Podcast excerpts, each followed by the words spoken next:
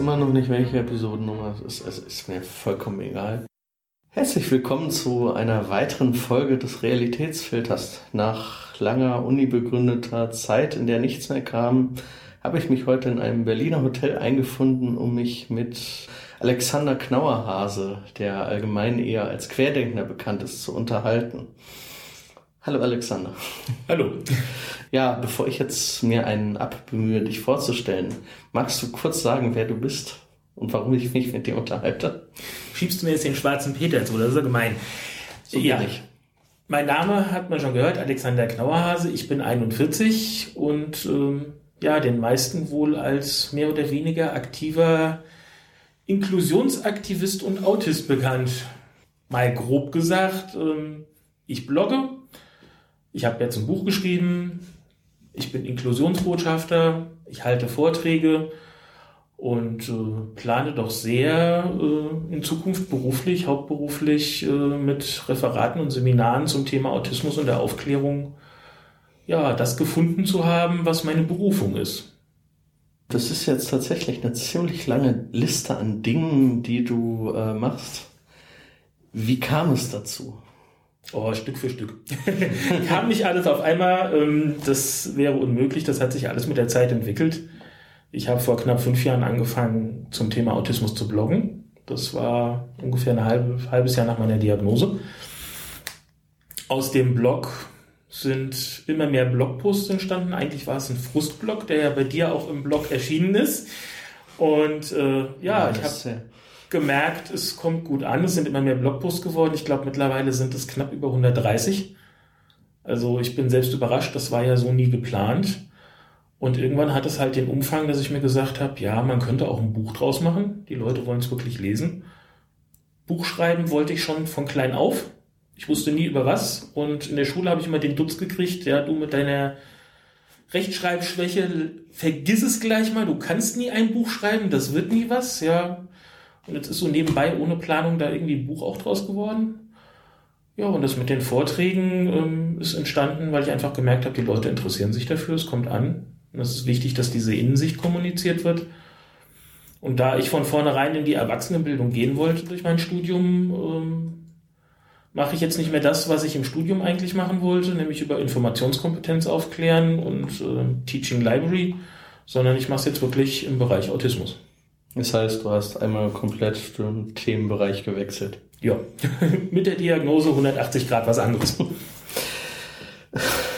Tatsächlich rate ich ja den meisten Leuten eher davon ab, mit der Diagnose ihr Leben umzukrempeln. Naja, ich sag mal so, ich bin ja die gleiche Person geblieben. Das ist auch was, was ich bei Vorträgen gefragt werde. Was hat sich nach der Diagnose verändert? Ich sage immer, mein Leben hat sich um 180 Grad gedreht. Aber ich selbst als Person bin der gleiche geblieben, nur ich habe ähm, ja, nach 35 Jahren auch verbiegen und mich normgerecht verhalten, weil ich ja auch nicht wusste, was, was los war, ähm, habe ich gemerkt, wie sehr ich mir damit geschadet habe und dass ich sehr viel mehr auf mich und meinen Energiehaushalt, also auf das, wohin ich meine Kräfte auch investiere, dass ich damit gut haushalten muss und ähm, ich kenne meine Grenzen besser. Und deswegen hat sich mein Leben insoweit verändert, als dass es jetzt sehr wahrscheinlich wesentlich autistenfreundlicher ist, als es vorher war. Das heißt, die Diagnose hat dich insoweit verändert, dass du mehr Rücksicht auf dich selbst nimmst. Ja, Ansonsten aber auch das hat gedauert. Das kam nicht sofort. Das hat, das war ein langer Prozess. Aber ich denke, es ist wichtig. Ich habe auch letztens von einer Autistin gelesen, auch von einer Ärztin, die gesagt hat, nach der Diagnose werden viele erstmal sehr viel autistischer, weil sie die autistischen Verhaltensweisen sich wieder zurückerobern oder zurücklernen, damit sie eben nicht gegen sich selbst arbeiten, weil sie eben normal erscheinen wollen, sondern weil sie wirklich das dann auch wieder leben können, wollen und dürfen, dass sie autistisch sind und sich damit arrangieren auch. Und das geht halt nur, wenn man es akzeptiert. Das heißt, sie investieren weniger Energie darauf, sich selbst zu verstellen. Ganz genau. Ähm, du meintest eben, du hast äh, als Frustblock angefangen. Was hat dich frustriert? frustriert hat mich, ähm, dass ich ähm, nach der Diagnose habe ich dann ganz recht schnell einen Antrag auf medizinische Reha gestellt, weil es mir wirklich auch einfach nicht gut ging. Depressionen, ich glaube, das ist auch was, was viele Autisten kennen, gerade wenn sie sich verbiegen müssen oder lange verbogen haben. Und äh, dieser Reha-Antrag ist ohne persönliche Begutachtung nur auf Aktenlage mit der Begründung abgelehnt worden, ich habe die Diagnose Autismus und kann deshalb den Reha-Anweisungen nicht folgen. Deswegen bin ich nicht reha-fähig. Haben Sie die Begründung irgendwie ausgeführt oder es war, war das einfach so als fester Begriff, ja, Autisten können keine Anweisungen befolgen? Nö, es war, stand halt, dadurch, dass die Diagnose vorliegt, sei ich halt nicht fähig, den Reha-Anweisungen zu folgen. Und das hat mich halt doch äh, extrem geschockt und auch zurückgeworfen. Das hat mich aber einfach sauer gemacht, weil sich da eine große Befürchtung bewahrheitet hat, dass man eben aufgrund der Diagnose, nur weil die diese, diese Diagnose vorliegt, in Schubladen gesteckt wird, was man kann oder was man nicht kann. Und da wird halt, es wurde halt nicht geguckt, wie geht's mir, wie bin ich persönlich. Mich hat nie jemand angeguckt. Das ging wirklich nur nach Aktenlage. Und das hat mich einfach äh, sauer gemacht, weil es auch hochgradig unfair ist. Also, dass man in solche Schubladen landet und dass man dann genau die Hilfe, die man eigentlich braucht, abgelehnt kriegt. Aus dem Grund, wofür man eigentlich die Hilfe braucht.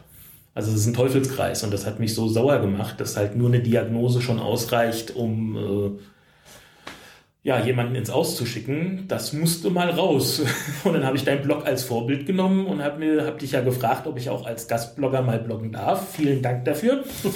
ähm, und äh, ja, dann musste das halt einfach mal raus. Und das Schreiben hat tatsächlich befreit. Das hat einfach gut getan. Und ähm, dass es dann noch so viele positive Nebeneffekte hatte, das war nicht geplant, nicht absehbar, aber sehr erfreulich. Gut, jetzt äh, ist das mit der Reha mittlerweile eine ganze lange Zeit lang her. Ähm, wie lange bloggst du jetzt? Das sind jetzt knappe fünf Jahre. Jetzt wirst du in den letzten fünf Jahren ja äh, nicht mehr nur über die Reha gebloggt haben. Nein. Was kam danach? Was kam danach? Es kam äh, sehr schnell danach, äh, also ich habe erstmal wirklich meine Gedanken geblockt, also zum Beispiel Leben zwischen zwei Stühlen das mal, wie es mir einfach ging, das ist dann auch einfach so aus mir rausgekommen. Ich habe mir da keine großen Gedanken gemacht, wie formulierst du das? Das war einfach wirklich vom Kopf in die Tastatur.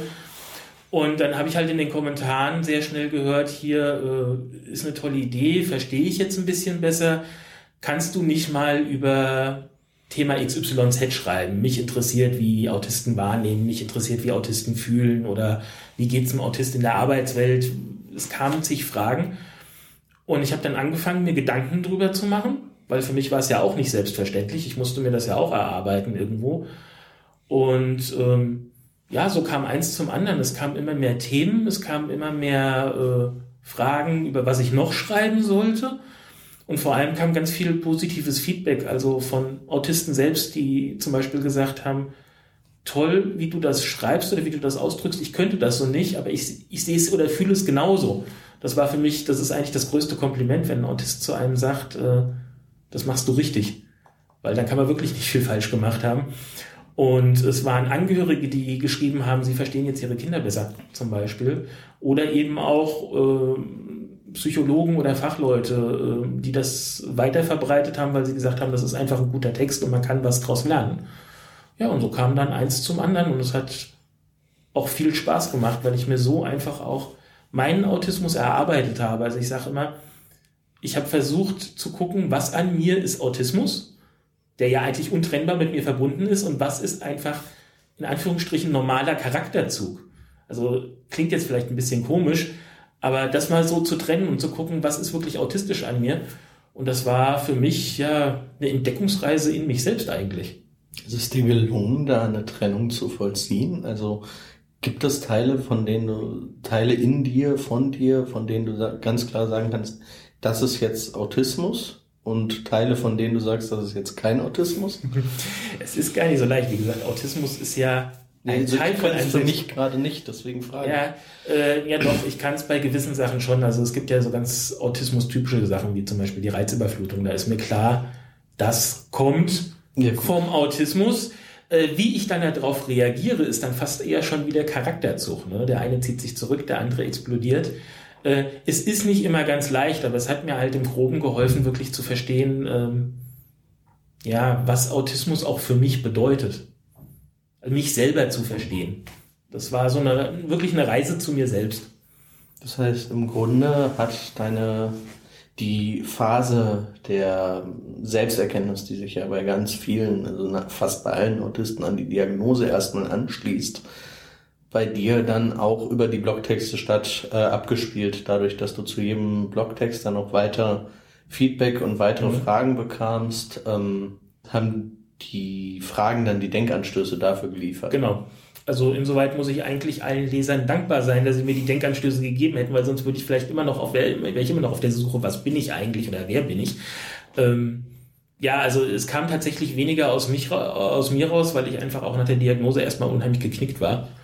Und ähm, ja, das hat mich auch aus diesem Loch wieder rausgeholt. Klingt aber auch, als hättest du jetzt, wenn mit jedem Beitrag immer weitere Fragen kommen, noch eine ganze Menge Themen offen, zu denen du noch weiter schreiben müsstest.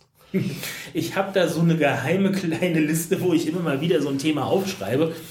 Ähm, Im Moment will ich einfach äh, gar nicht regelmäßig äh, drüber bloggen, weil mir einfach auch die Energie zum Schreiben teilweise fehlt oder dieses, es muss bei mir fließen. Und das ist entweder da oder ist nicht da. Im Moment ist es einfach nicht da. Und ich sammle jetzt mal wieder einen ganzen Haufen Themen und dann kommt wahrscheinlich auch mal wieder eine Phase, wo wirklich einmal die Woche ein Blogpost erscheint. Ähm, aktuell blogge ich einfach eher über, über Sachen, die mich gerade beschäftigen, die offenen Briefe, äh, aktuelle Themen, also weniger allgemein über Autismus, sondern wirklich das, was einen gerade im Moment bewegt. Das heißt mehr dann in die Aktivismus-Schiene. Genau. Die du ja auch machst, wo wir gleich vermutlich auch noch drüber reden werden. Du meintest eben, du hast ganz viel positives Feedback bekommen. Gab es auch weniger positives Feedback? Also, dass zum Beispiel Autisten schrieben, was du schreibst, das bin jetzt gar nicht ich oder? Da kam recht wenig bei mir an. Also ich kriege das dann immer mal so über Umwege mit, dass einer sagt, da ist das sieht er to total anders. Gut, jeder Autist ist anders. Ich sage ja auch nicht, alle Autisten sind so, wie ich das beschreibe, sondern ich beschreibe das ja anhand von dem, wie ich das empfinde und wie ich das sehe. Ich versuche aber zeitgleich auch diesen Spagat hinzukriegen, dass ich es möglichst allgemein beschreibe, dass es also wirklich auf möglichst viele Autisten zutrifft und diese persönlichen Bezüge eigentlich nur als äh, Verdeutlichungsbeispiel da sind, damit die Leute sich einfach besser reinversetzen können. Aber ich habe von vornherein und immer gesagt, ähm, ich kann nicht alle Autisten beschreiben und das will ich auch gar nicht, weil äh, das will ich mir nicht anmaßen. Ich finde das unheimlich anmaßend, wenn einer sagt, ich weiß, was alle Autisten denken, fühlen oder tun. Das ist äh, Blödsinn. Das heißt aber auch, ähm, dass du, wenn du über ein Thema schreibst, du nicht nur ähm, in deinem Kämmerlein vor dich hinsitzt und einfach aus dir herausschreibst, sondern dass du da auch mit anderen Autisten drüber sprichst, wie die das sehen. Oftmals ja, also nicht zeitgleich, also es ist also nicht so, als würde ich mit anderen Autisten reden und quasi recherchieren und dann drüber schreiben, sondern es ist einfach das, was man über die vielen Jahre in der Kommunikation mit anderen Autisten auch einfach mitkriegt. Und jetzt, äh, wenn ich Vorträge halte, kriege ich ja immer noch sehr viel mehr Input, was es auch gibt. Und äh, ja, daraus schöpfe ich dann. Mhm. Es hast du eben ganz viele verschiedene Leute gesagt, von denen du Feedbacks bekannt hast, mhm. sowohl von Psychologen als auch von Autisten selbst, von Angehörigen von Autisten. Wer ist deine Zielgruppe im Blog? Also für wen machst du das eigentlich? das ist eine gute Frage. Ähm, eigentlich für jeden, der sich über Autismus informieren möchte.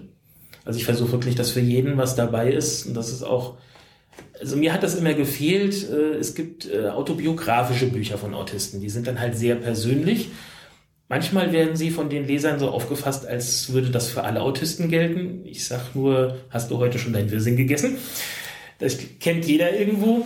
Ähm, es gibt äh, viele wissenschaftliche Bücher oder Fachbücher darüber, aber was mir gefehlt hat, ist tatsächlich ein Buch von einem Autisten, der die Innensicht beschreibt, aber es versucht, möglichst allgemein zu machen und eben nicht hochgradig personalisiert. Und das hat mir gefehlt und das habe ich versucht im Blog zu leisten und ich versuche das so auch in das Buch zu übernehmen. Das heißt, du machst im Grunde den Spagat zwischen der sehr allgemeinen Sicht, die die Wissenschaft halt hat, und dem äh, persönlichen Bezug, den die Autisten selbst hat, wenn sie über sich selbst schreiben. Da versuchst du dich dazwischen. Da versuche ich mich ein bisschen dazwischen zu positionieren, wobei äh, so ein Spagat ist es eigentlich gar nicht, weil die Innensicht ist immer etwas, was wertvoll ist und was noch viel zu wenig nach außen getragen wird. Also ich sage immer, es gibt so drei Sichten auf Autismus. Es gibt die Angehörigen-Sicht, die eben beschreibt, wie es ist, mit einem Autisten zu leben, zu arbeiten oder was auch immer. Vollkommen legitim. Es gibt die wissenschaftliche Sicht oder die medizinische Sicht, die halt oft auf Beobachtungen äh, aufbaut, die dann aber leider Gottes nicht immer verifiziert werden, ob das, was man beobachtet und geschlussfolgert hat, auch wirklich zutrifft. Und für mich halt ganz ergänzend dann die Innensicht des Autisten. Und ich denke, alle drei Sichten haben eine ähm, Berechtigung, haben eine Daseinsberechtigung. Alle drei Sichten sind wertvoll und eigentlich nur alle drei Sichten zusammen können ein realistisches Gesamtbild von Autismus widerspiegeln. Das heißt, wenn du eben sagst, sie wird nicht verifiziert, heißt das, ähm, gehen wir von der klassischen Klischee-psychologischen Beobachtungssituation aus. Wir haben einen äh, Raum mit großem halb verspiegelten Fenster, draußen steht einer, schreibt, beobachtet den Autisten, der da drin sitzt, äh, in, schätzt ein, wie er sich fühlt, schreibt das auf und kommt nicht auf die Idee, mal reinzugehen und zu fragen, äh, wie er sich fühlt? Oder wie muss ich mir das vorstellen? Das ist eins und man glaubt gar nicht, wie oft ich auch in Seminaren, an denen ich nur als Teilnehmer wirklich äh, teilnehme und nicht als, als Referent, äh, wie oft ich dann mal einwerfen muss, haben Sie den Autisten mal gefragt?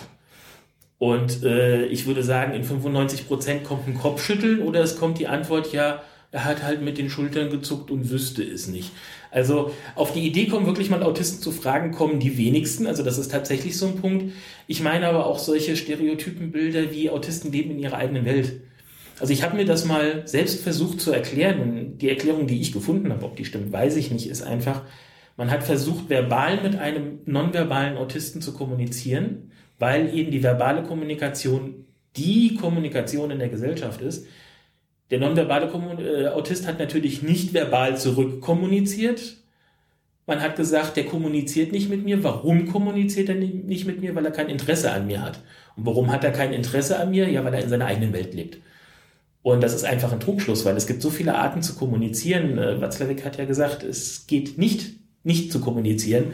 Und das wird heute von vielen äh, Fachleuten echt noch äh, ja verdrängt. Da ist wirklich nur die verbale Kommunikation das, was wichtig ist. Ich habe in Seminaren erlebt, dass solche Logikketten, also Logik in Anführungsstrichen entstanden sind. Er redet nicht mit mir, das heißt, er kommuniziert nicht und wenn er nicht kommuniziert, ist er extrem geistig behindert, hat also keine kognitiven mhm. Fähigkeiten. Das finde ich furchtbar.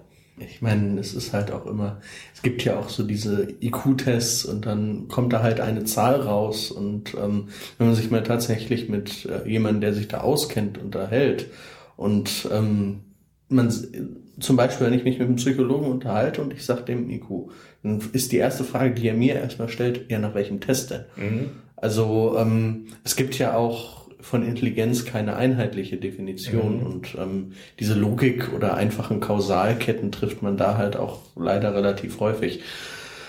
Ähm, ja, kommen wir ein bisschen zu deinem Blog. Du ja. meintest eben 130 Beiträge waren es, habe ich die Zahl Circa, ich müsste jetzt nachgucken, so ungefähr. Man möge nachzählen und uns Lügen strafen. Als Autist müsste man es ja eigentlich wissen, ne? Das war das Klischee für diese Sendung. Spannende Frage eigentlich, wenn du bei den Vorträgen bist mhm. und du trittst da als Autist auf. Mhm. Wie oft passiert es dir, dass die Leute dann am Ende sagen, oh, sie sind ja gar nicht, wie ich mir Autisten vorgestellt habe. Oder im Extremfall, sie sind ja gar kein richtiger Autist.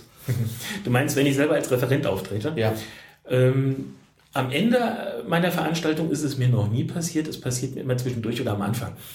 Äh, das versuche ich dann tatsächlich auch aufzuklären, ähm, woran das liegt, dass ich in dem Moment einigermaßen normal in Anführungsstrichen erscheine. Ich kompensiere halt in dem Moment sehr viel weg.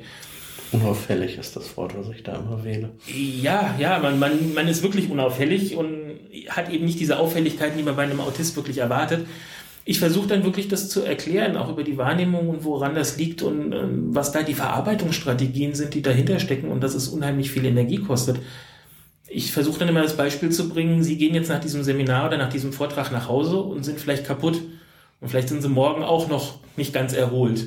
Bei mir ist es so, mehr als ein Seminar oder Vortrag pro Woche geht fast nicht, weil ich mehrere Tage Erholung brauche.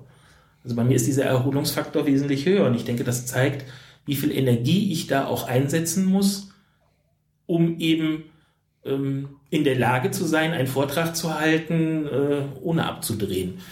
Und ähm, ich glaube, ich kann da vielen Menschen wirklich die Augen öffnen und ich bin eigentlich froh um diese Frage. Sie sehen ja oder Sie scheinen ja gar nicht autistisch. Woran liegt das?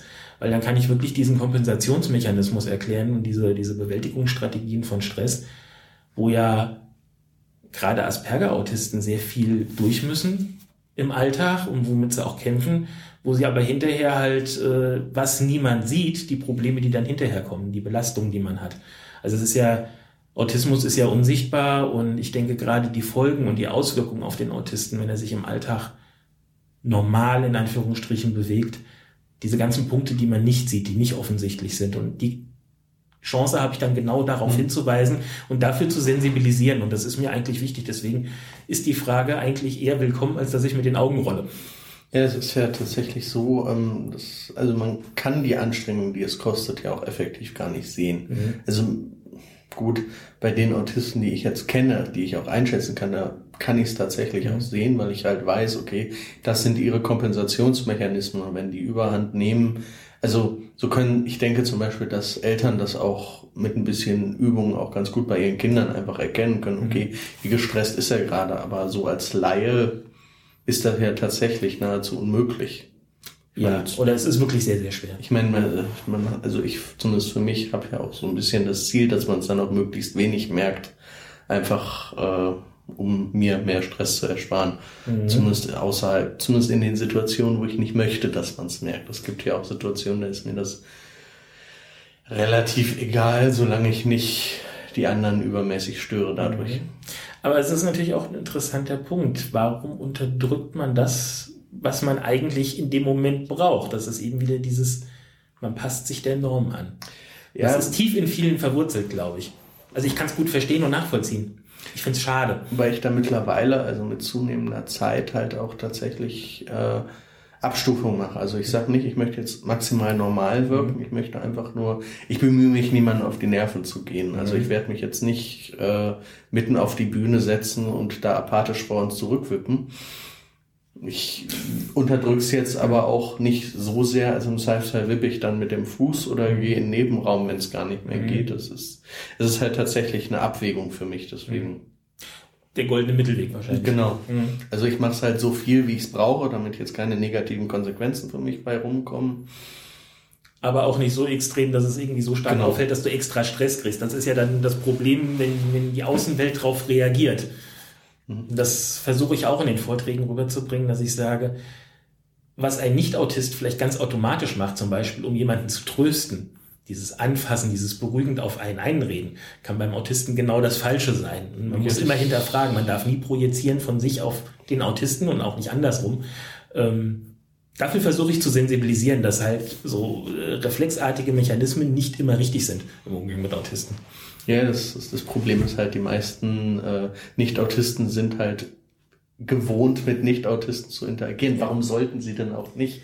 Ja. Das ist ja, kann Deswegen, man denen jetzt auch echt nicht zum Vorwurf machen. Nein, mache ich auch nicht. Ich versuche halt nur dafür zu sensibilisieren, weil wer kommt denn zu den Vorträgen oder zu den Gesprächsrunden? Leute, die entweder wirklich Autisten in der Familie haben, mit Autisten arbeiten oder sich zumindest für das Thema interessieren und auch dafür wird es ja einen Grund geben. Also die wenigsten werden einfach nur so ein Interesse dran haben, wobei ich die auch immer herzlich willkommen heiße.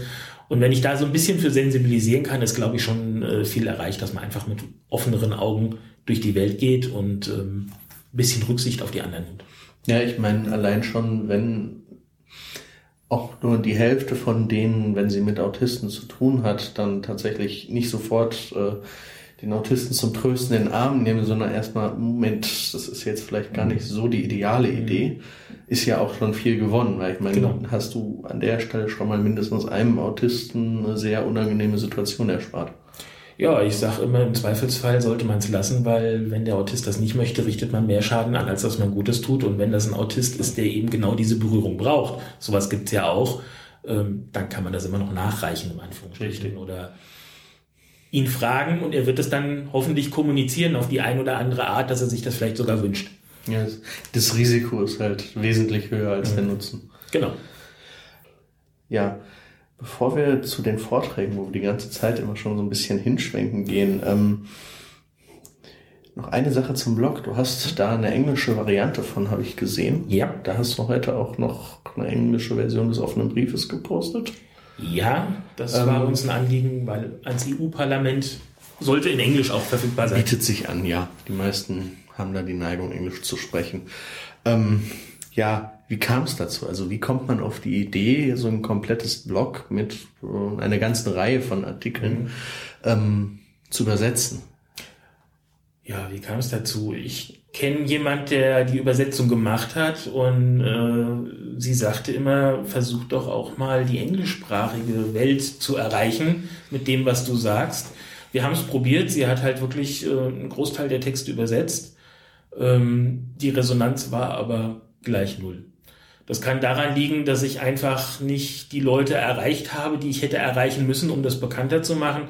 Es kann aber auch einfach sein, dass man in dieser englischsprachigen Welt, also gerade in England und in Amerika, äh, Autismus anders sieht als in Europa und ähm, dass die Leute da vielleicht einfach nicht so konform mit mir gehen oder ich sie damit nicht berühren kann. Die, die Menschen hier in Deutschland oder im deutschsprachigen Raum habe ich immer das Gefühl, die kann ich berühren mit dem, was ich schreibe, die erreiche ich.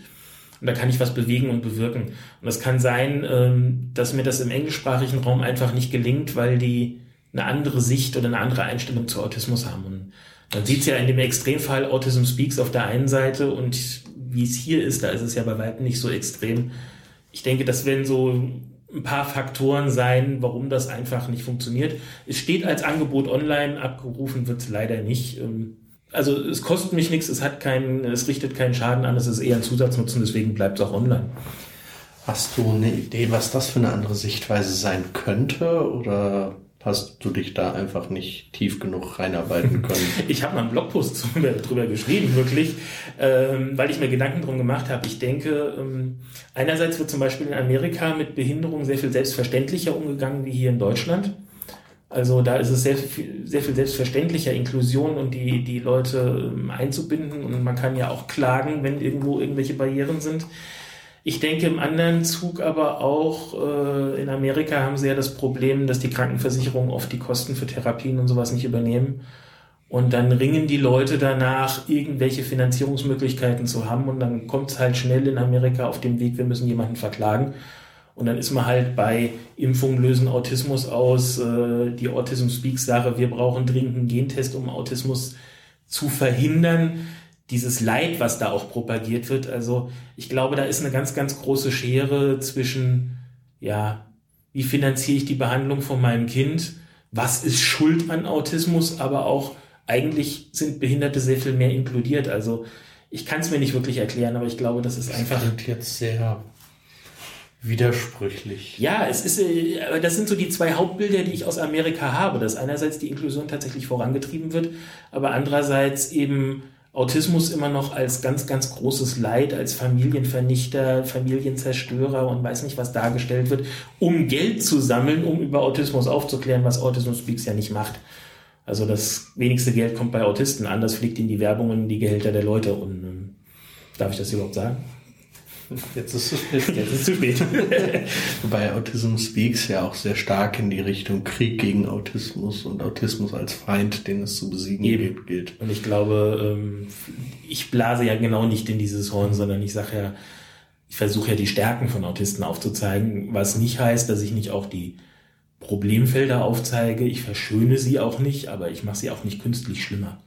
Und vielleicht ist das einfach eine Art, die da im englischsprachigen Raum nicht ankommt. Aber vielleicht habe ich auch einfach nicht die richtigen Menschen erreicht, die das dann weitertragen, dass es diesen Blog gibt, weil das ist dann einer von wie viel Millionen die es gibt und äh, man wird dann halt übersehen. Ja, es hängt halt auch, man muss halt auch das Glück haben, da einen Multiplikator zu finden, der das dann nochmal weiter, weil du wirst in deiner Kontakt Bekanntenkreisgruppe halt vermutlich auch nicht so viel Geht Native English Speaker haben. Genau.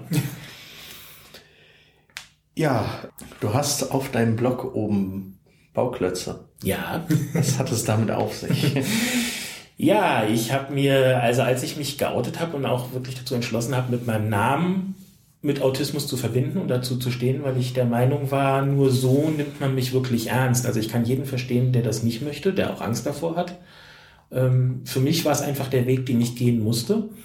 Und dann kam sehr schnell eine Anfrage, ja, kannst du mal einen 20 Minuten Vortrag über Autismus halten? Und naja, Autismus ist sehr komplex. In Autismus in 20 Minuten zu erklären, ist äh, eigentlich fast unmöglich, wenn man dem Thema gerecht werden will. Und ich habe mir tatsächlich überlegt, was ist bei diesem großen Spektrum, das es gibt, äh, möglichst vielen Autisten eins? Also was äh, haben möglichst viele Autisten? Und das ist die andere Wahrnehmung, zumindest für mich. Und da ich in Bildern denke und das in Worten schlecht ausdrücken konnte, habe ich mir wirklich überlegt, äh, wie kann ich die Wahrnehmung oder die Unterschiede in der Wahrnehmung zwischen Autisten und Nicht-Autisten bildlich erklären. Und das erste, was ich zur Hand hatte oder was ich mir ganz schnell besorgen konnte, waren Lego-Steine. Und anhand dessen, das war so mein erstes Modell, und da Lego-Steine sehr klein sind und wenn man vorne auf dem Podium steht und äh, vor 50 Leuten steht, sind die nicht so gut sichtbar, habe ich dann äh, große Holzbausteine genommen und habe dann ein Modell entwickelt und ähm, ja, so ist das mit den Bausteinen entstanden. Und ich denke, das zieht sich gut durch alle meine Projekte. Also es passt wirklich auf viele Dinge, die ich mache, passt das mit diesem Baustein und deswegen ist das so zu meinem Logo geworden. Was für ein Modell ist das, was du da entwickelt hast? Ja, ich versuche wirklich anhand der Bausteine in verschiedenen äh, Intensitätsgraden zu erklären, ja, welche Reize beim Autisten äh, ins Bewusstsein kommen und dass das sehr viel mehr Reize sind als äh, bei einem Nicht-Autisten, wo das im Thalamus quasi un bewusst gehalten wird und nicht bewusst wird. Und naja, Bausteine haben ein gewisses Volumen und ich denke, da kann man gut anhand auch einer Kiste symbolisieren, wann diese Kiste voll ist und dann diese Überlastungszustände zum Beispiel zu erklären. Und die Bauklötze sind dann selbst nochmal unterschiedliche Reize. Genau. Okay. Deine Vorträge richten sich vermutlich an die gleichen Leute, die auch, äh, an die sich auch dein Blog richtet. Oder gibt es da Unterschiede? Da gibt es Unterschiede. Also die Gesprächsrunden an sich sind oftmals offen für jeden, der sich dafür interessiert. Ähm, also da ist es tatsächlich wie im Blog. Äh, es gibt jetzt aber auch immer mehr, das hat sich dieses Jahr rauskristallisiert, immer mehr Gesprächsrunden, die äh, geschlossene Nutzergruppen haben. Das heißt zum Beispiel nur die Lehrer und Schulbegleiter einer Schule. Oder nur Mitarbeiter einer Organisation oder Institution, die mit Autisten arbeiten. Oder ähm, ich hatte auch eine Gesprächsrunde nur für Autisten. Das war für mich äh, hochspannend, weil das Schlimmste oder was hätte passieren können, ist, dass wir alle da sitzen und schweigen. war aber gar nicht so. Ähm, und es war auch schön zu sehen, wie die Autisten dann teilweise langsam aufgetaut sind, also sprichwörtlich aufgetaut sind, sich dann auch mal getraut haben, eine Frage zu stellen. Und dann kamen auch sehr persönliche Fragen. Es war mir in dem Punkt sehr wichtig, dass äh, die Autisten zwar eine Begleitung mitbringen konnten, wenn sie sich dadurch sicherer fühlen, aber Eltern und Familie, Familienmitglieder waren da außen vor. Weil wenn man sich vorstellt, wenn ein Autist mit seiner Mutter kommt, hat aber ein Problem mit der Mutter und möchte das gerne ansprechen, funktioniert das nicht. Er wird es nicht tun oder die Mutter wird sehr doof gucken. Dementsprechend wollten wir diese Problematik außen vor haben und gesagt, wer eine Begleitung mitnehmen möchte, soll das tun. Das ist vollkommen okay aber prinzipiell eben keiner aus der Familie, damit einfach wirklich jeder die Offenheit hat, die Fragen zu stellen, die ihn wirklich auch bedrücken oder wo er einfach mal wissen möchte, wie ich das sehe, zum Beispiel. Oder wie es mir geht oder anderen geht. Wie kommt man auf die Idee, eine Gesprächsrunde nur für Autisten anzubieten? Also das war die Idee von dem Anbieter, der mich gebucht hat. Also am Abend vorher hatte ich eine Gesprächsrunde für alle.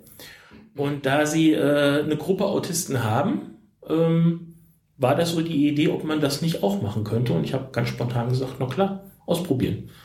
Und es lief gut. Also ähm, waren, glaube ich, alle zufrieden. Worüber spricht man dann in so einer Runde? Also hast du dann tatsächlich das Ähnliche erzählt, was du auch am Abend davor erzählt hast?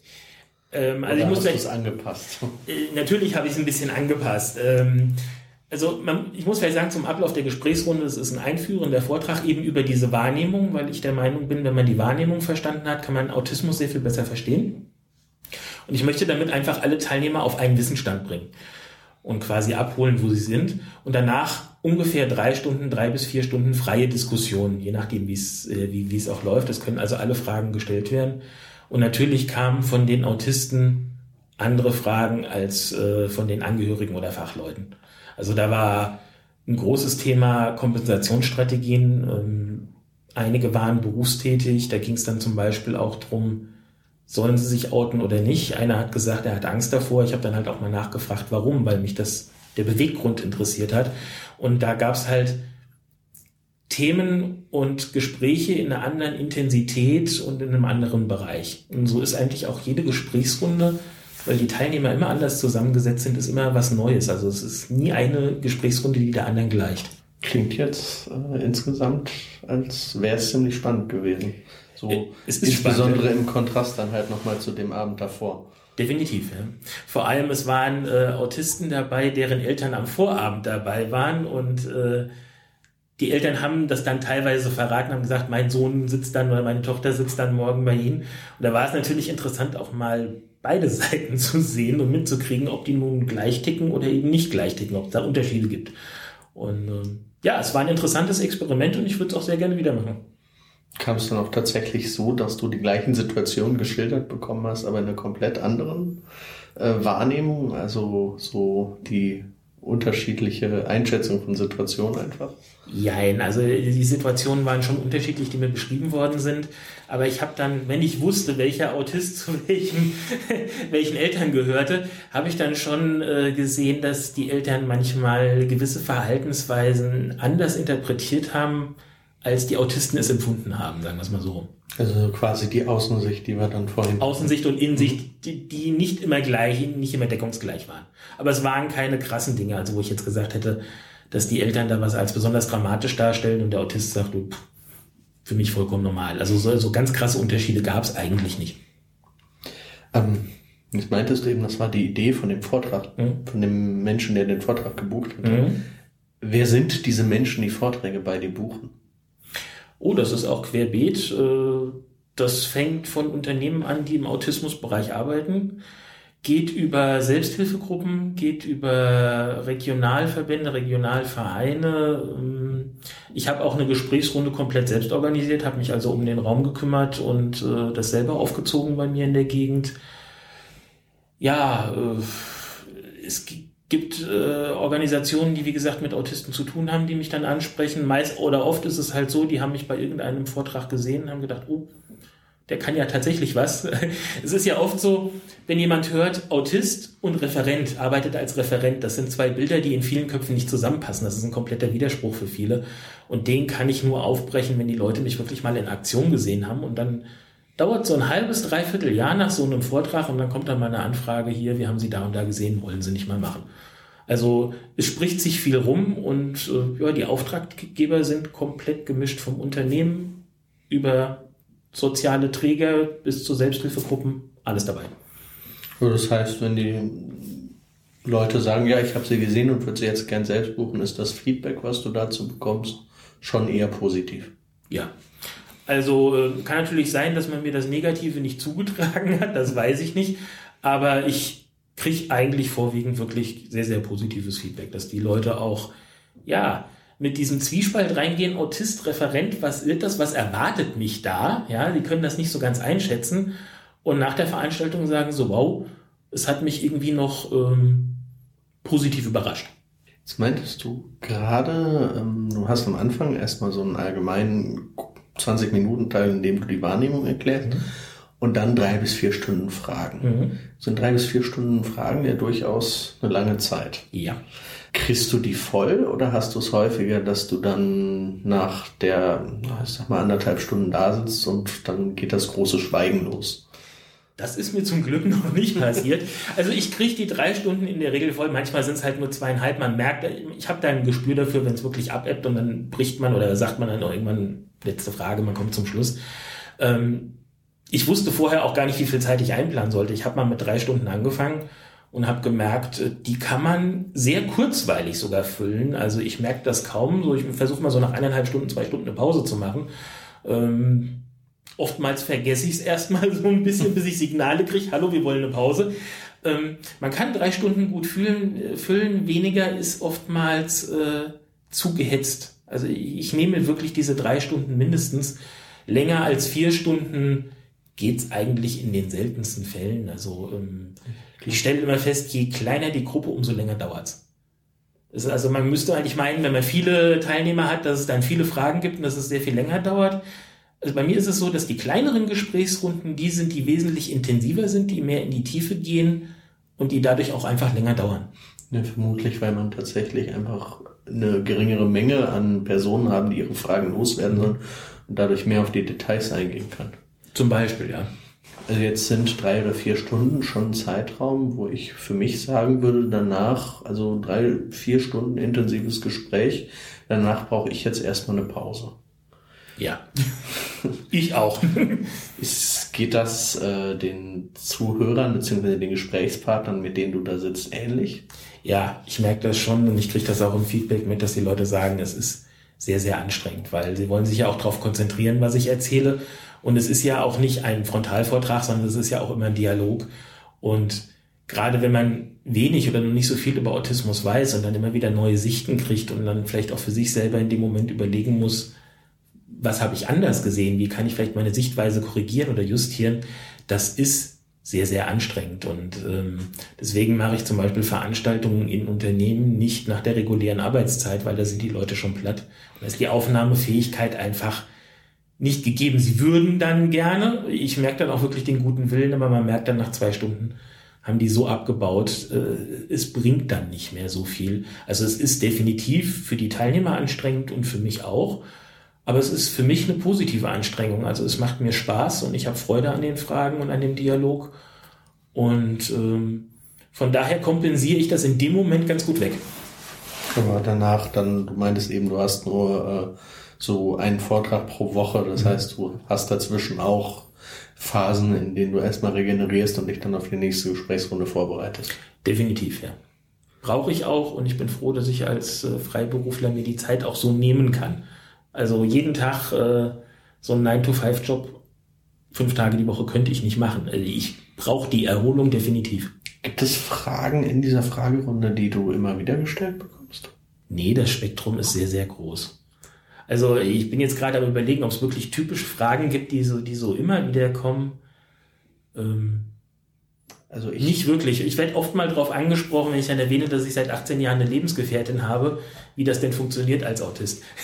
also das ist so ein Punkt, da werde ich tatsächlich darauf angesprochen, da kann man dann auch drauf eingehen. Aber ähm, die Fragen sind so vielfältig wie die, wie die Teilnehmer und ähm, ich könnte höchstens sagen, es gibt sehr viele Fragen aus dem Bereich, äh, mein Kind oder der Autist äh, reagiert so und so, woran könnte das liegen? Also dass dann sehr viele sehr spezifische, problembezogene Fragen kommen. Das ist so ein großer Fragenkomplex. Aber jede Frage ist anders und braucht auch eine ganz individuelle Antwort. Okay, das überrascht mich jetzt, weil die Fragen, die ich so tatsächlich über Mails oder vergleichbares, vergleichbare Kontaktwege bekommen, sind sich halt klar nochmal im Einzelfall ähnlich. Also ich kann, könnte sie jetzt auch nicht alle mit einer äh, Antwort abbürsten, aber so es gibt schon gewisse Muster, die immer wiederkehren. Also zum Beispiel der komplette Komplex um Gefühle. Haben Autisten Gefühle etc. Mhm. Da das hebel ich, ich am Anfang aus mit meinem Vortrag.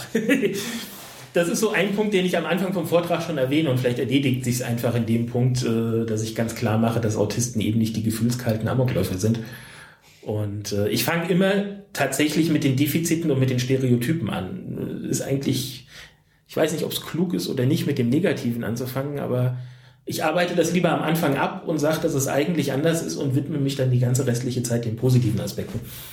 Naja, also insbesondere wenn es, es ist vermutlich gar nicht so schlecht, weil du dann halt vom Positiven direkt in die Fragerunde mhm. startest und da der Schwerpunkt dann im Positiven eher. Richtig. Ja. Ich meine, der Punkt ist, es gibt halt auch tatsächlich genug über das Negative kann man halt genug lesen, insbesondere der komplette Bereich äh, Psychologie, Psychiatrie ist halt auch eher defizitorientiert. Mhm. Von daher, es gibt genug andere, die sich dem Negativen widmen, da brauchst du das jetzt nicht auch noch ausgiebig zu tun. Das will ich auch gar nicht, das ist gar nicht mein Anliegen. gibt es Sachen, die du besonders schwierig zu vermitteln findest? Ja, Gefühle. Also alles, was die mit, mit Emotionen und Gefühlen zu tun hat, ist tatsächlich nicht so leicht zu vermitteln, weil ich ja in dem Moment auch versuche, in mich reinzufühlen, wie ich das empfinde oder wie ich das empfinden würde. Und naja, so ein bisschen gefühlsblind bin ich dann halt doch schon und habe Probleme, das in Worte zu fassen. Also Gefühle in Worte zu fassen fällt mir echt schwer. Und sie dann noch so in Worte zu fassen, dass äh, die Teilnehmer das dann auch so verstehen, wie ich das meine. Das ist tatsächlich eine ordentliche Herausforderung die Erklärung der Wahrnehmung war schon eine Herausforderung. Also das hat sich jetzt eingespielt, das kann ich jetzt ganz gut. Aber ja, da muss man sich immer wieder neu rantasten. Hast du ein Beispiel für so eine Frage, die Gefühle betrifft? Du musst ja auch nicht beantworten, wenn du es nicht willst. Habe ich ein Beispiel für eine Frage?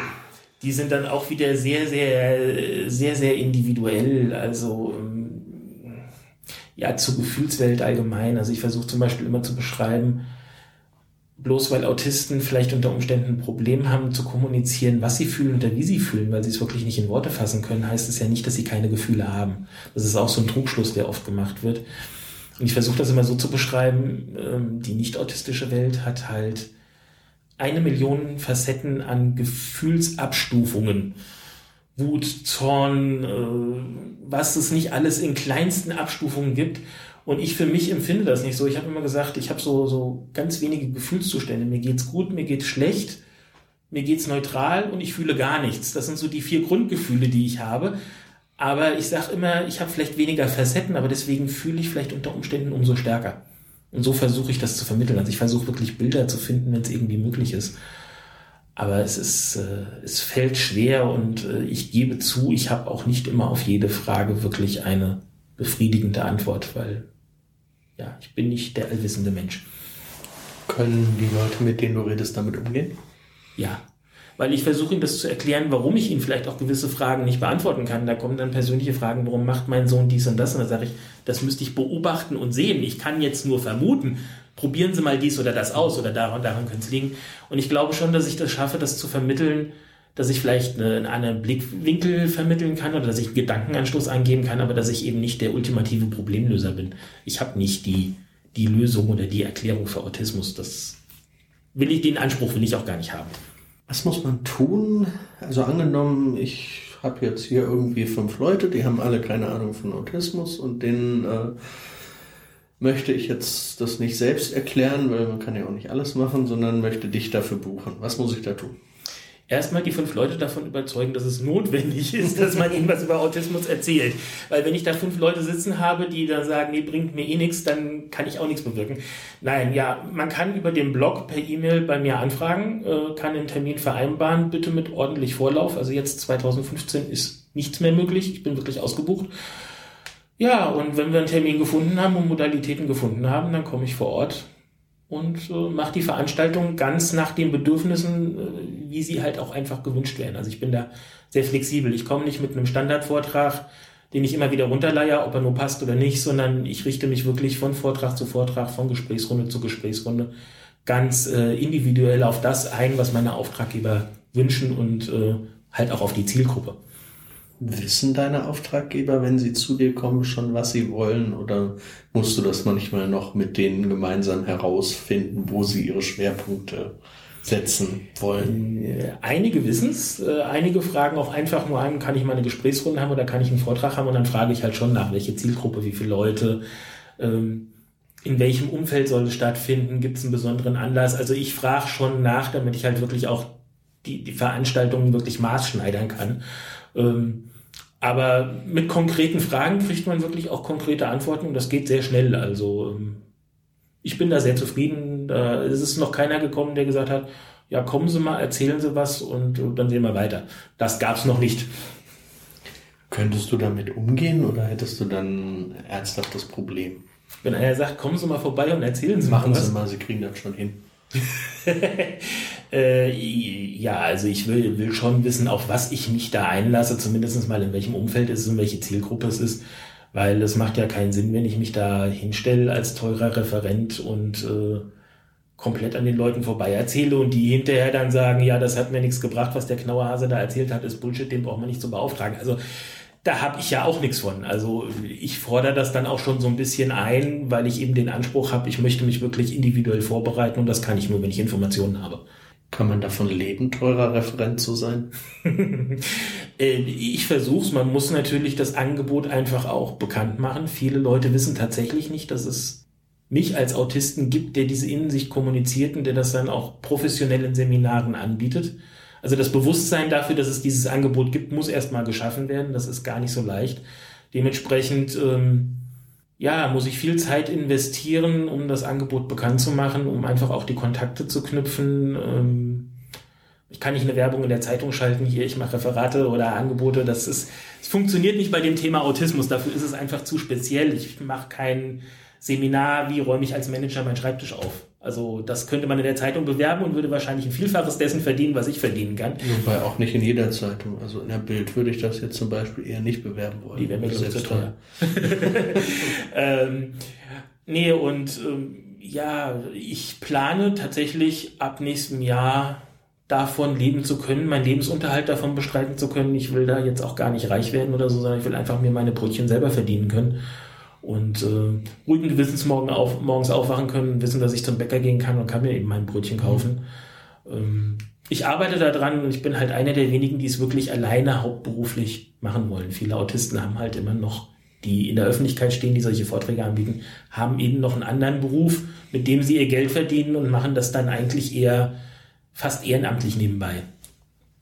Jetzt unabhängig von dem ganzen finanziellen. Mhm mal sagst, es ist für dich schon viel Stress und du kriegst auch kaum mehr als einen Vortrag die Woche hin, klingt es für mich sehr so und insbesondere in Anbetracht der Tatsache, dass du sagst, du kannst aktuell noch nicht davon leben, als investierst du da sehr viel an Energie, an Zeit und was kriegst du davon zurück? Also würdest du für dich sagen, du bekommst da genug zurück, dass du sagst, es ist dir den Stress wert?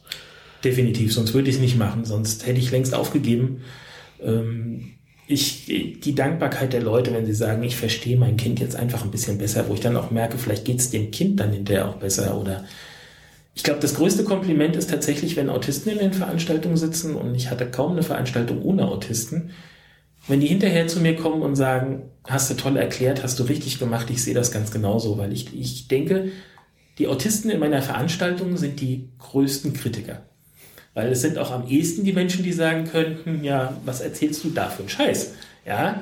Und äh, wenn ich da positives Feedback kriege, also überhaupt das positive Feedback, dass ich was bewegt habe, dass Menschen dankbar dafür sind, dass ich ihnen diese Innensicht mitteile und dass ich halt auch manchmal sehr Persönliches preisgebe, das ist schon, ja, man kann nicht von leben, aber es ist ein, es tut gut und die Energie lohnt sich und ich mache es einfach gerne. Ich merke, ich kann es machen und ich brenne halt für das Thema und ich will wirklich was bewegen. Also ich glaube, eine große Portion Idealismus muss auch dabei sein, sonst kann man das nicht durchstehen. Und ähm, ja, ich kann nur sagen, definitiv für mich lohnt es sich und ich will es definitiv auch weitermachen. Und ähm, ja, ich hoffe, dass es gut läuft. Ja, die Vorträge hatten wir. Jetzt, ich arbeite gerade die Liste mit Dingen, die du äh, am Anfang gesagt hast, was du alles tust, so langsam ab. Ähm, da war jetzt auch noch ein Buch. Ja. Was ist denn jetzt dieses Buch, nachdem du jetzt schon den Blog hast und die Vorträge, was kommt in dieses Buch rein? Das Buch setzt sich vornehmlich aus, tatsächlich aus Beiträgen aus dem Blog zusammen, die nochmal lektoriert worden sind, die anders zusammengestellt worden sind. Also es ist nicht eins zu eins eine Kopie vom Blog, weil halt viele auch gesagt haben, ich möchte es gerne mal nachlesen oder ich möchte es gerne zitieren. Und ich sag mal, ein Blog zu zitieren ist immer noch ähm, problematischer als mhm. irgendwann eine Publikation oder ein Buch zu äh, publizieren. Und deswegen, ja, ist die Idee von dem Buch entstanden und ich hoffe, ich kriege es bis Dezember auf den Markt. Also, ich meine, so ein Buch hat ja auch nochmal äh, eine ganz andere Zielgruppe. Ähm, also, oder anders, Blogs haben eine sehr spezielle Zielgruppe, während man mit Büchern eine wesentlich breitere Masse ansprechen kann, weil es halt auch nach wie vor viele gibt, die mit dem Medium Blog nicht so viel anfangen können. Genau. Ja, wie ist das entstanden? Also, du hast jetzt gesagt, warum du es machst, aber du wirst ja nicht eines Morgens auf dem Weg zum Bäcker, um dir dein Brötchen zu holen, vom Blitz getroffen worden sein und sagte, jetzt mache ich ein Buch. Äh, nee, aber ähnlich spontan war es tatsächlich. Ich bin wirklich mal durch meinen Blog gegangen und habe dann gesehen, wie viele Blogbeiträge es tatsächlich sind. Und ich habe immer gesagt, naja, ein Buch sollte schon einen gewissen Umfang haben, damit man es als Buch auch rechtfertigen kann. Also ich wollte jetzt nicht so eine 50-Seiten-Broschüre rausbringen. Und ich habe dann tatsächlich mal die Blogbeiträge, wo ich dachte, die könnten thematisch gut in ein Buch passen, das über Autismus aufklärt, zusammengesetzt, kam dann so auf knapp 250 Seiten und habe mir gedacht, ja, dann hast du jetzt wohl ein Buch geschrieben. Plus minus Lektorat. Plus minus Lektorat, ja. Setzt du einen Schwerpunkt im Buch? Also sagst du, ich möchte mich jetzt konkret auf dieses, diesen Bereich des Themas konzentrieren? Also auch bei der Auswahl der Blogtexte? Es geht äh, wirklich um die Blogtexte und um die Themenbeiträge, die Autismus versuchen zu erklären und zu verdeutlichen, aber eben auch die Auswirkungen in der Gesellschaft zum Beispiel. Also ähm, es wird mehrere große äh, Bereiche geben, die das dann abdecken. Die ganze Medienkritik, die man zum Beispiel bei mir im Blog findet, äh, passten nicht in das Buch rein. Die sind komplett rausgeflogen. Also es ist wirklich ein, ein Sachbuch, das über Autismus aufklären soll, in den vielen Facetten, die es gibt. Das heißt, du hast dich auf die allgemeingültigeren Dinge spezialisiert, die auch hm, zeitunabhängiger sind. Ja. Das also Medienkritik ist halt eher was Kurzweiliges. Genau. Planst du mit dem Buch andere Leute zu erreichen als mit deinen Vorträgen und deinem Blog? Also ist da nochmal eine andere Überlegung drin? Also unabhängig von dem, was ich eben meinte, mit, dass viele Leute mit Blogs nicht anfangen könnte, können? Ja, vielleicht erreiche ich noch mehr die äh, breitere Masse, die sich einfach vielleicht mal für das Thema interessiert, dass sie dann wirklich mal das Buch in die Hand nehmen und äh, mal nachlesen, was Autismus bedeutet oder bedeuten kann. Ähm, ansonsten wird es tatsächlich die Zielgruppe sein für die Vorträge, Fachleute, Eltern, Angehörige in dem Bereich. Wie hast du das denn organisiert? Weil ich meine, von der Idee, ja, müsste man mal ein Buch machen, bis so, du sagst jetzt, bis Dezember planst du es fertig zu haben. Was kam dazwischen? dazwischen kam ein Crowdfunding. Und das kam aus der Idee, ich habe mir echt überlegt, wie viele Verlage müsstest du anschreiben mit einem Manuskript, äh, dass irgendwann mal dieses Buch veröffentlicht wird. Und ich habe mir dann halt auch überlegt, äh, die Wahrscheinlichkeit, dass ein großer Verlag das Buch nimmt, wird nicht so groß sein. Und dann war natürlich auch die Frage, was macht das Lektorat aus meinen Texten? Also ich wollte natürlich schon, dass Zeichenfehler und sowas rausgemacht werden, aber ich wollte jetzt nicht unbedingt, dass meine Art und mein Stil verändert wird. Und dann bin ich zum Schluss gekommen, ich werde es selbst auflegen über Book on Demand. Ich habe mir meinen eigenen Lektor gesucht, der das halt so lektoriert, wie es in meinem Sinne ist. Und äh, ja, für die diversen Arbeiten wie Lektorat, Covergestaltung, Werbung brauchte man Geld. Und ich habe mir halt echt überlegt, ähm, ich konnte es selber nicht aufbringen. Crowdfunding wäre eine Idee. Und hat dann zum Glück auch äh, erfolgreich funktioniert. Und die, ich habe etwas über 100 Bücher quasi vorab verkauft und jetzt muss ich schleunigst zusehen, dass diese Bücher auch materiell werden und da sind. Wobei äh, die Leute wirklich Verständnis dafür haben, wenn ich sage, es braucht einfach noch eine Weile. Weil als ich gesagt habe, das Buch kommt im April oder im Mai raus, ähm, sind viele Sachen, die kann man, wenn man noch nie ein Buch rausgebracht hat, einfach nicht abschätzen, wie viel Zeit die brauchen.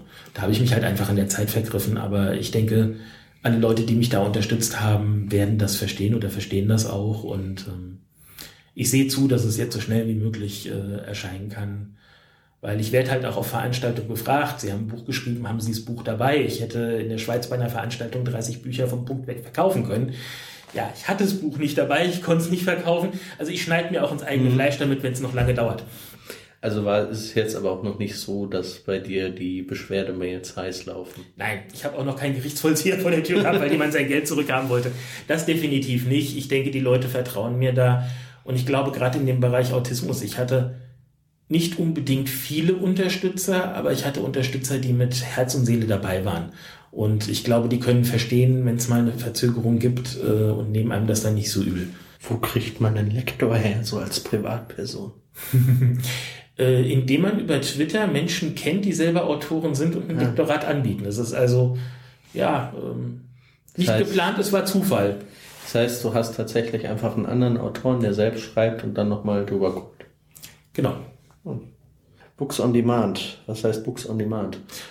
Ja, Book on Demand bedeutet, dass die Bücher erst dann gedruckt werden, wenn sie auch verkauft werden. Sprich, ich produziere keinen großen Papiermüll und ich muss halt nicht für eine Mindestauflage von 500 oder 1000 Stück in Vorkasse gehen, sondern ähm, die Bücher werden gedruckt und ich kriege pro verkauften Buch dann einen gewissen Anteil an der Marge. Und ich denke, es ist fair für alle. Ich, mu ich muss natürlich, ich könnte sehr, sehr viel selbst machen, nur Lektorat, sich selbst zu lektorieren, ist immer etwas klappt problematisch, klappt nicht. Ne? Und äh, dementsprechend musste ich halt gewisse Arbeiten finanzieren. Entweder, dass ich mir selber jemanden suche. Ich hätte es auch über Book on Demand komplett machen können, aber ich wollte mir da halt wirklich jemanden selber suchen.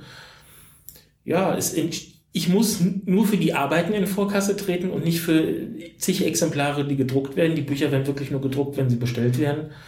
Und ich denke, es ist, ja, es ist fair für alle.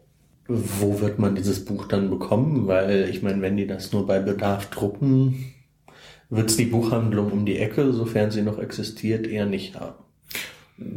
Ich plane, die Buchhandlung in meiner Gegend abzuklappern, um mich persönlich vorzustellen, dass sie das ja auch dann mal äh, ins Regal oder ins Schaufenster stellen. Nee, es ist so, ähm, dass du kriegst dieses Buch, weil es auch eine ISBN hat, wirklich eigentlich weltweit. Und wenn man halt zum Beispiel bei einem großen Online-Buchhandel dieses Buch bestellt, dann fordern die halt ein paar Exemplare an und dann ist das auch da vorrätig. Also ich denke, länger als zwei, drei Tage wird es nicht dauern, bis das Buch bei einem ist. Das geht heutzutage sehr, sehr schnell und ähm, man kann es in jedem Buchhandel bestellen. Man wird überall drankommen. Das heißt, also es ist dann tatsächlich so, dass ein namhafter großer Online-Buchhändler tatsächlich bei Books on Demand sich einfach von allem, was da so neu rauskommt, erstmal mit ein paar Exemplaren eindeckt und die vorrätig hat. Nur ich denke mal spätestens, wenn fünf oder zehn Leute dieses Buch dort bestellen, werden sie sich überlegen, ob sie sich vielleicht mal zehn Exemplare auf Lager legen. Ich weiß nicht, das hängt dann von deren Lagerhaltung ab. Aber das ist so groß im Vertriebsnetz. Also wie gesagt, diese Bücher sind, die werden zwar erst auf Anforderung gedruckt, aber die sind so schnell ausgeliefert. Das ist heutzutage kein Problem. Okay, also wird man, wenn ich jetzt sage, ich möchte dieses Buch gerne lesen, ich habe es auch tatsächlich noch nicht vorbestellt. ähm, es ist ja noch nicht vorbestellbar. wir müssen noch mal über ein Rezensionsexemplar reden. ähm, wir gerne. Das heißt, dann werde ich auch kein Problem haben, das tatsächlich zu finden an den bekannten Nein. Stellen. Es ist auf jeden Fall im Katalog gelistet, es ist auffindbar, es ist in jedem Buchhandel auch bestellbar und ähm, es dauert halt nur vielleicht ein oder zwei Tage länger, bis es da ist. Ja. Gut, damit kann man dann, glaube ich, leben. Ich glaube auch. Ein weiterer Punkt, den du eingangs hattest, du hast was von Aktivismus bzw. von Inklusionsbotschafter gesagt. Ja. Was zum Henker ist ein Inklusionsbotschafter?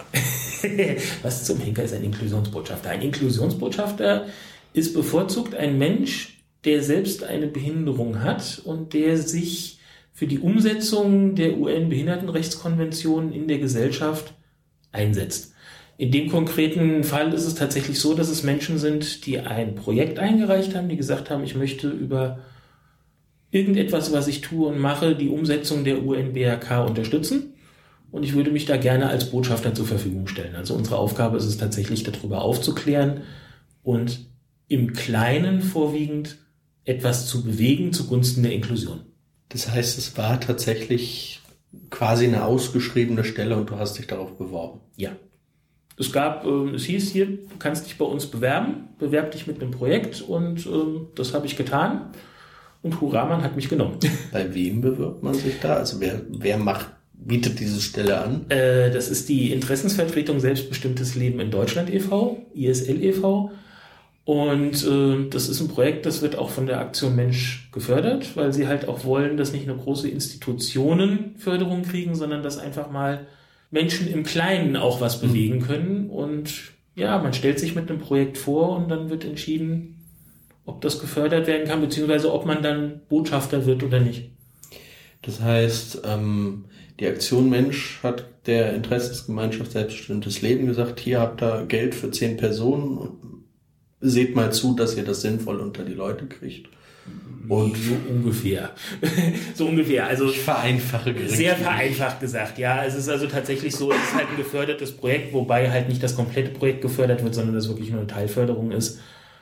Ja, auch ein bisschen als Experiment. Was können einzelne Menschen im Kleinen bewegen? Und ich denke, viele Menschen im Kleinen können sehr viel bewegen. Und ähm, was machst du in deiner Eigenschaft als Inklusionsbotschafter? Ich habe mich tatsächlich beworben mit meinen Gesprächsrunden, ähm, weil ich denke, da kann ich tatsächlich wirklich sehr nah an der Basis äh, über, über Autismus informieren und aufklären und damit was in Richtung Inklusion bewegen. Also das heißt, du, indem du diese Gesprächsrunden anbietest, bist du, machst, trittst du da selbst zeitgleich als Botschafter für Inklusion auf? Ja, das zum einen, das hat sich jetzt erweitert. Also mein Einsatz äh, gegen diverse Therapieformen bei Autismus ist auch was, was ich im Rahmen des Inklusionsbotschafters einfach mache, weil ich äh, denke, die Rechte der behinderten Menschen hier zu stärken und auch durchzusetzen, ist wichtig und ist eben auch ein Teil der Inklusion. Und deswegen setze ich mich da wirklich mit voller Energie und auch eben mit dieser Position in Anführungsstrichen als Inklusionsbotschafter ein, weil ich habe halt auch gemerkt, ähm, dass man da unter Umständen etwas ernster genommen wird, als wenn äh, Hans Müller ankommt und sagt, hier, du, du, du, das darfst du aber nicht machen. Also es hat schon, es ist ein gewisser Türöffner und das möchte ich halt einfach zugunsten der Sache für Autisten auch nutzen. Wie kamst du auf dieses ganze Ding mit den Therapien? Also wie kamst du zu dieser Erweiterung, dass du da selbst gesagt hast, okay, ich möchte jetzt meine Position zusätzlich noch dafür einsetzen? Ich habe mich ja ganz klar im Blog positioniert. Ich habe ganz klar Stellung bezogen und ähm, ich habe gemerkt, dass da der Handlungsbedarf einfach auch da ist, dass man da Leuten auf die Füße tritt, dass man da auch Leute wachrüttelt und ihnen einfach mal klar macht, was es bedeutet. Und ähm, ja, ich sehe es einfach als Aufgabe von mir als Inklusionsbotschafter, da was für Inklusion zu tun und eben nicht Exklusion zu fördern. Und ähm, es passt einfach gut zusammen. Und ich sehe das als Erweiterung meiner Aufgabe. Und du würdest schon sagen, dass du auch durch diese Position auch an Leute rankommst, wo Hans Müller von der Straße jetzt nicht unbedingt rankäme. Hm, das weiß ich nicht. Es kann gewisse Türen öffnen. Also vielleicht stoße ich nicht gleich auf Ablehnung, sondern man hört mal genauer hin. Aber ich denke, der entscheidende Faktor ist tatsächlich schon, wie man auftritt und äh, wie man mit den Menschen kommuniziert. Also wenn ich jetzt nur hingehen würde mit dem äh, mit der Axt oder mit dem Holzhammer und würde sagen, hier du böser, du du du, ähm, dann würde der beste Inklusionsbotschafter nichts helfen, äh, weil ich dann einfach durch meine Art auf Ablehnung stoße. Also es macht mir eventuell eine Tür auf, aber durch die Tür durchgehen und mich dementsprechend verhalten und äh, auf die Leute zugehen und auch offen und konstruktiv zu sein, das muss ich schon selber. Das heißt, das erfordert auch nochmal ein großes Maß an Diplomatie. Ja, auf jeden Fall. Und das als Autist. Das wäre meine nächste Frage gewesen kostet dich das dann auch nochmal mehr Kraft? Also ist das etwas, was du dann trotz deines Autismus äh, machst, wo du nochmal mehr Arbeit drauf investieren musst?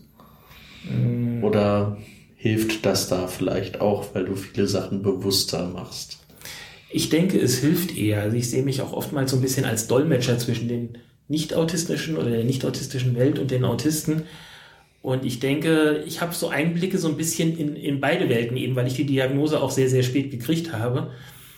Und ich denke, da fällt es mir vielleicht einfach leichter, in gewissen Situationen diplomatischer zu reagieren. Wobei, das brauche ich gar nicht verheimlichen. Manchmal denke ich mir auch so, Mensch, Leute, schaltet einfach euren gesunden Menschenverstand an, dann würdet ihr verstehen, was ich, was ich möchte und was ich will. Ja, also, äh, das heißt, ich verzweifle manchmal auch wirklich dran, wenn jemand wirklich ganz hartnäckig äh, keiner Argumentation folgen will und sich überhaupt nicht öffnet, sondern komplett verschließt.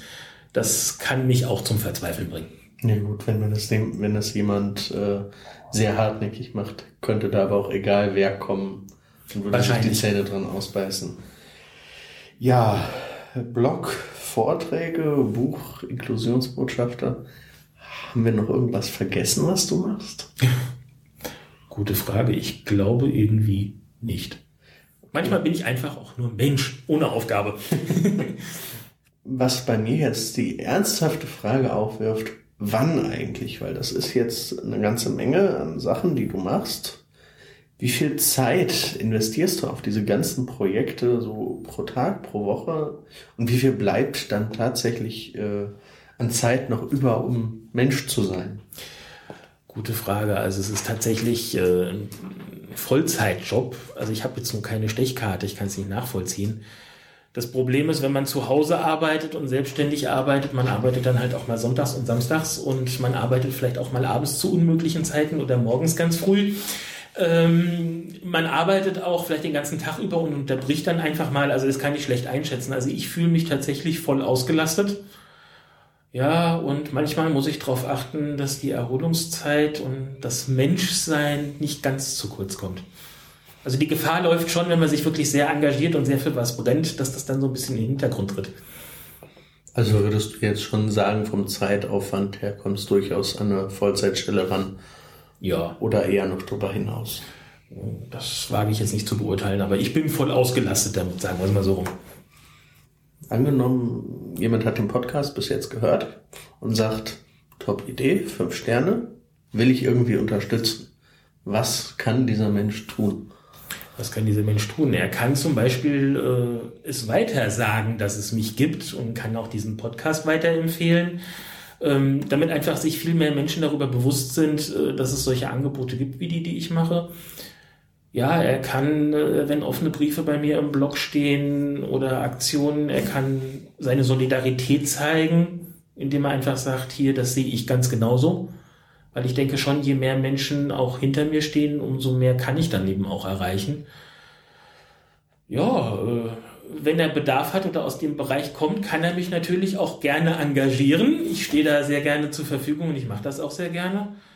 Ja, und ansonsten drüber reden, drüber reden, drüber reden. Und dein Buch kaufen jetzt mal. Und dann mein Buch kaufen. Ja, Mist, das vergesse ich immer. verkaufen muss man nochmal. Verkaufen müssen Autisten, glaube ich, ganz gut lernen, ja. Ich greife jetzt mal ein bisschen zurück.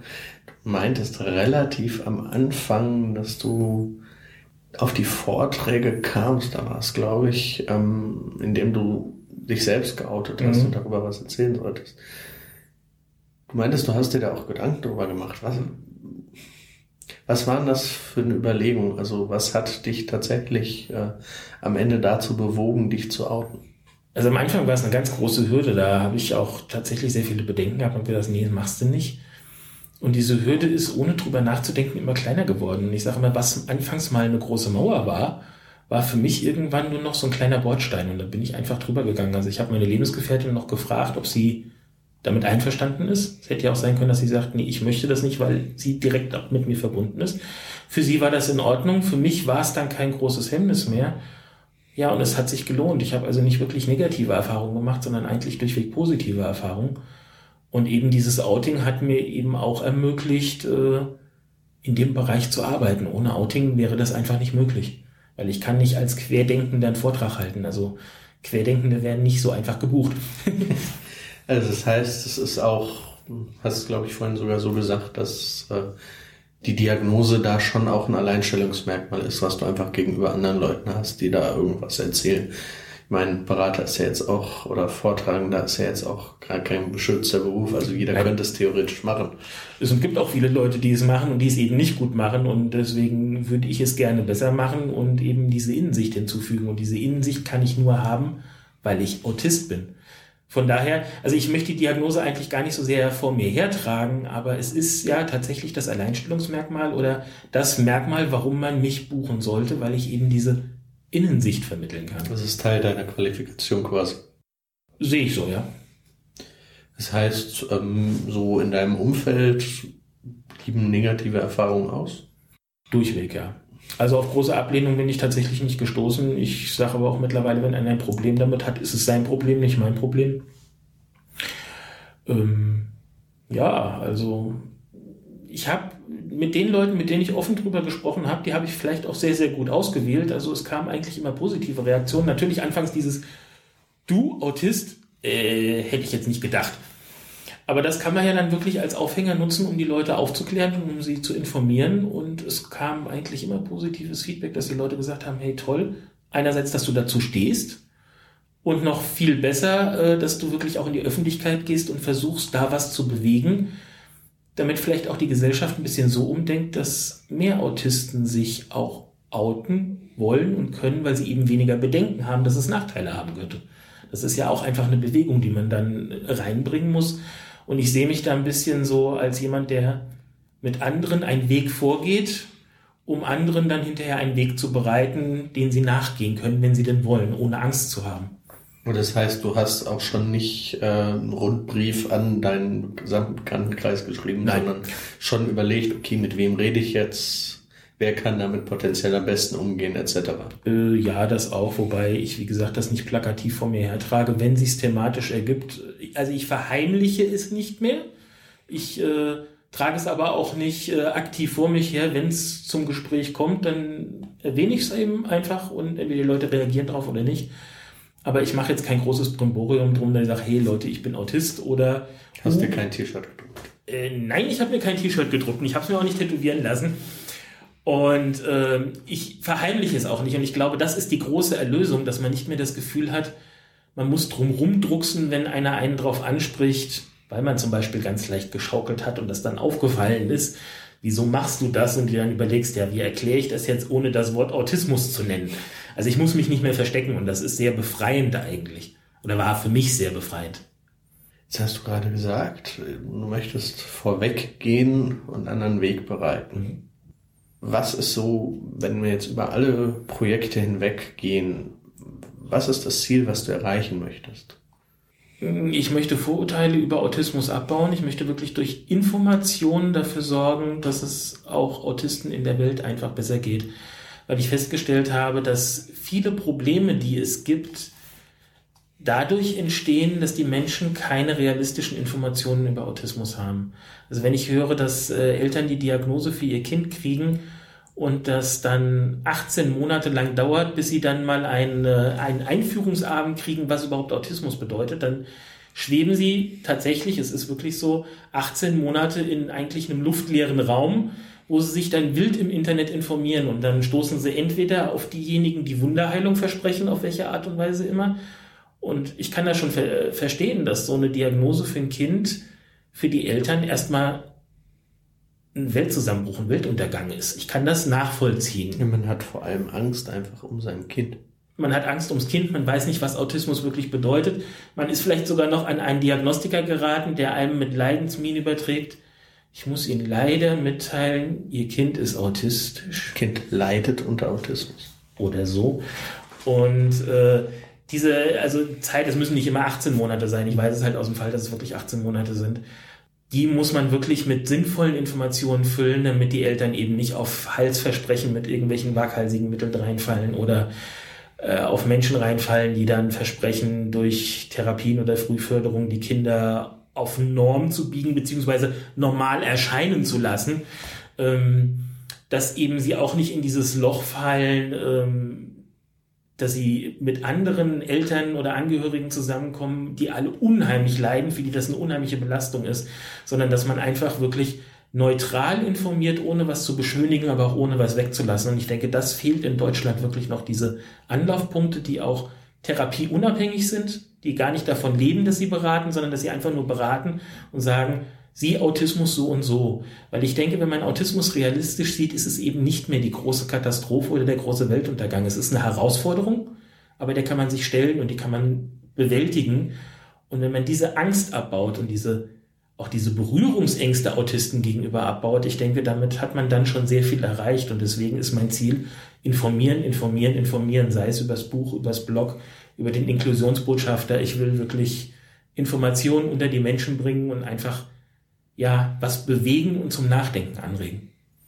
Was wäre der Punkt, an dem du sagst, du hast diese Aufgabe geschafft? Also was ist die ideale Welt in diesem Aspekt jetzt, äh, die bei der du sagst, jetzt lege ich die Füße hoch, das war's. Das wird's nicht geben. Den Punkt wird's nicht geben, weil so alt kann ich gar nicht werden. Ähm, wenn ich es mir wünschen dürfte, wäre es tatsächlich eine Welt oder eine Umwelt, in der Autisten wirklich so sein dürfen, wie sie sind, äh, indem man sie in dem oder indem man sie unterstützt dabei, am Alltag teilhaben zu können und ihnen wirklich das zu ermöglichen, was sie sich auch wünschen. Und ja, indem man sie versteht, akzeptiert, die Vielfalt sieht, die Bereicherung sieht, die Stärken sieht und eben nicht nur diese Defizite, die halt von der Gesellschaft gesehen werden. Also ja, eigentlich ist der Traum Inklusion, nur Inklusion ist ein Prozess, der nie enden wird. Er wird sich immer ändern, äh, das Ziel wird man nie erreichen können. Aber ich bin schon zufrieden, äh, wenn ich auf diesem Weg ein Stückchen gehen kann und was in Gang bringen kann, dass dieser Weg weitergegangen wird. Klingt gut. Habe ich mir so vorgenommen. Hast du noch einiges vor dir? Ja. Ja. Habe ich noch irgendwas vergessen zu fragen? Weiß ich nicht, du stellst die Fragen. also gibt es etwas, was du mir noch erzählen möchtest, von dem du sagst, das ist auf jeden Fall wichtig, das sollten die Leute, die das Ganze jetzt hören, noch unbedingt äh, wissen über mich, über das, was ich tue, über Autismus? Mm, ja, wichtig ist mir wirklich der Aspekt und da versuche ich dran zu arbeiten, dass akzeptiert wird, dass Autisten für sich selber sprechen können. Natürlich nicht alle, aber es gibt welche, die können für sich sprechen und dass man eben ihnen zuhört, wenn es über sie geht, dass man sie auch befragt. Dieses Nichts über uns ohne uns. Und ich würde mir schon wünschen, dass in den nächsten Jahren sich eine Art Selbstvertretung auch aufbaut, hinter der auch die meisten Autisten stehen, die eben nicht zersplittert irgendwo, wenn an je tausend Ecken irgendwo zersplittert der ein oder andere Autist was macht, dann bewegt er vielleicht was Kleines, aber gegen große Probleme kommen wir damit nicht an und äh, wirklich was bewegen können wir nur, wenn viele von uns zusammenarbeiten, an einem Strick ziehen, an einem Ende vom Strick vor allem ziehen. Und äh, ja, ich würde es mir wünschen, dass trotz aller Differenzen, die es manchmal gibt, ähm, ja, mehr mit einer Stimme gesprochen wird, um eben wirklich gegen große etablierte Systeme auch was bewegen zu können für uns Autisten. Also in unserem Namen und für uns. Das wäre, wäre mein Wunsch. Also ja, ich kann es einfach nur als Wunsch vorbringen. Was draus wird, muss man sehen. Das ist ein sehr schönes Schlusswort. Damit bedanke ich mich jetzt bei dir für das Gespräch. Ich bedanke mich bei allen Hörern fürs Zuhören und wünsche noch einen schönen Tag. Danke.